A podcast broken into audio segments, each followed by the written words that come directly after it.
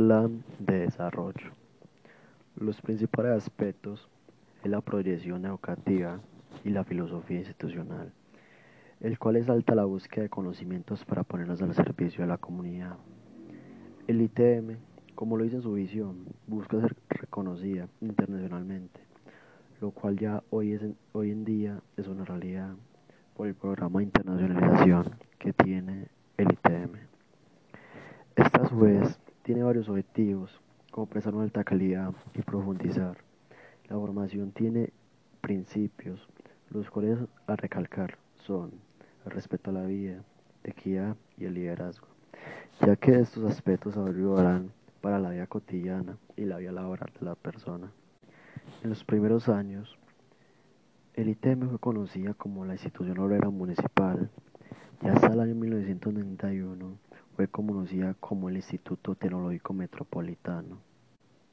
El plan de desarrollo del ITM, como esta misma nos dice, el ITM se enfoca en la, en la docencia, investigación, extensión y proyección social, bienestar institucional, internacionalización y gestión institucional. Cada una de estas tiene objetivos en específico, los cuales les voy a mencionar algunos. En la docencia, los objetivos son tales como la integridad del ser humano, estrategias para la permanencia y la preparación para el pro. En el ámbito investigativo, contamos con objetivos de fortalecimiento de investigaciones y el modelo CTI, los cuales son laboratorios, publicaciones e investigación. En la extensión y proyección social, tiene como objetivo principal consolidación del ITM como proyecto cortolar y la divulgación de proyectos editoriales como libros, revistas, boletines y ferias.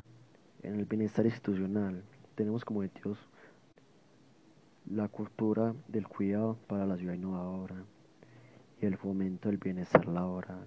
En la gestión institucional tenemos como principal objetivo el plan maestro de acueducto.